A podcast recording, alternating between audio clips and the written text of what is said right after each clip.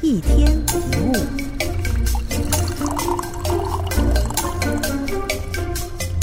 你把我惹火了，你伤了我的心，你让我觉得很沮丧。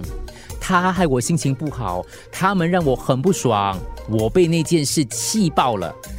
以上这些话你听过或者你自己说过多少次？情绪是你自己的，为什么要别人负责呢？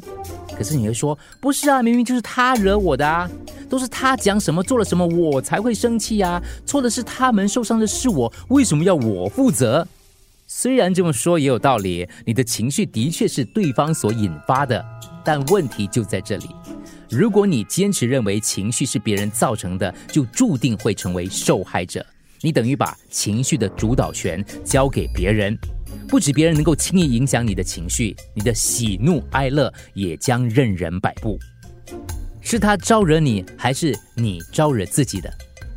这是一个很好的问题，对不对？有一件事非常确定的，不管是谁招惹谁，同样的状况，有些人并不会反应那么激烈。那为什么你反应却不一样呢？当挤压柠檬会挤出什么？柠檬汁，因为它是它的内容物。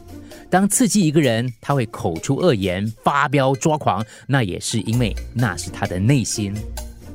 有人可以承受别人的口头责备，有的人只是被说两句就火冒三丈。